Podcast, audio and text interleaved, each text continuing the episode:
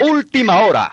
Después de grandes esfuerzos, podemos brindar ya a nuestros oyentes un reportaje obtenido en el puerto de Palos junto a la española Bahía de Cádiz, donde se están haciendo los preparativos para un trascendental viaje que, según se afirma, cambiará la historia y la geografía.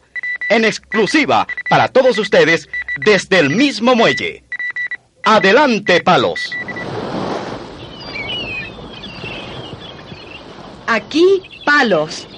Amable audiencia, en medio del salitre y viendo alzar el vuelo a las blancas gaviotas, estamos siendo testigos de cómo se alistan los tres barcos que pronto zarparán de este puerto del sur de España.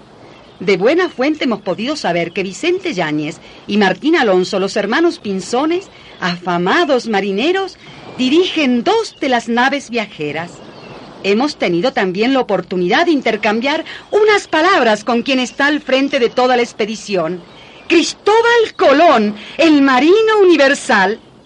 Don Cristóbal, mucho se ha especulado sobre el destino de su próximo viaje. ¿A dónde se dirige usted exactamente? Bueno, vamos derecho a la India, pero dando la vuelta por el otro lado del mundo. Aunque la ruta es desconocida, la empresa es segura. ¿Afirma usted eso por la redondez de la Tierra? Mm, Lo afirmo por la redondez del negocio.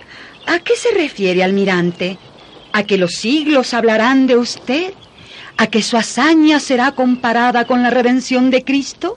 ¿Qué piensa de esto? Pues yo lo que pienso es que eh, lo que tiene mejor precio ahora es la pimienta, la canela, incluso la nuez moscada se está vendiendo bien. Y de todas estas especies hay en abundancia por aquellas tierras. Y aquí en confianza, estoy seguro que también por allá descubriré bastante oro y plata. Eh, hasta aquí las palabras del almirante. Adelante, cabina.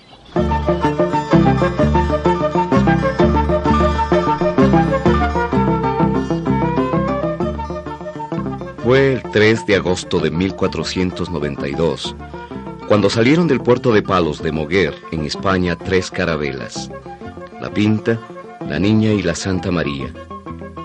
Setenta días después no llegaban a la India, sino a las Islas Bahamas en el Mar Caribe. Durante 500 años, nos hablaron de un viaje heroico y de un marinero soñador que vino a descubrirnos. Tal vez la historia esté al revés.